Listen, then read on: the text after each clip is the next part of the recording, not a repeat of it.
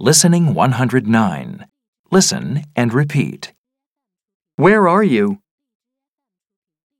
He asked him where he was.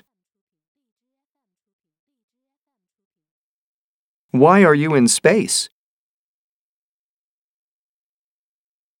He asked him why he was in space.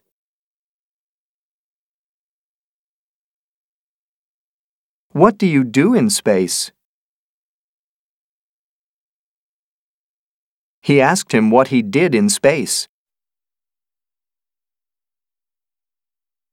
Who else is at the space station? He asked him who else was at the space station. When are you landing on Earth? He asked him when he was landing on Earth.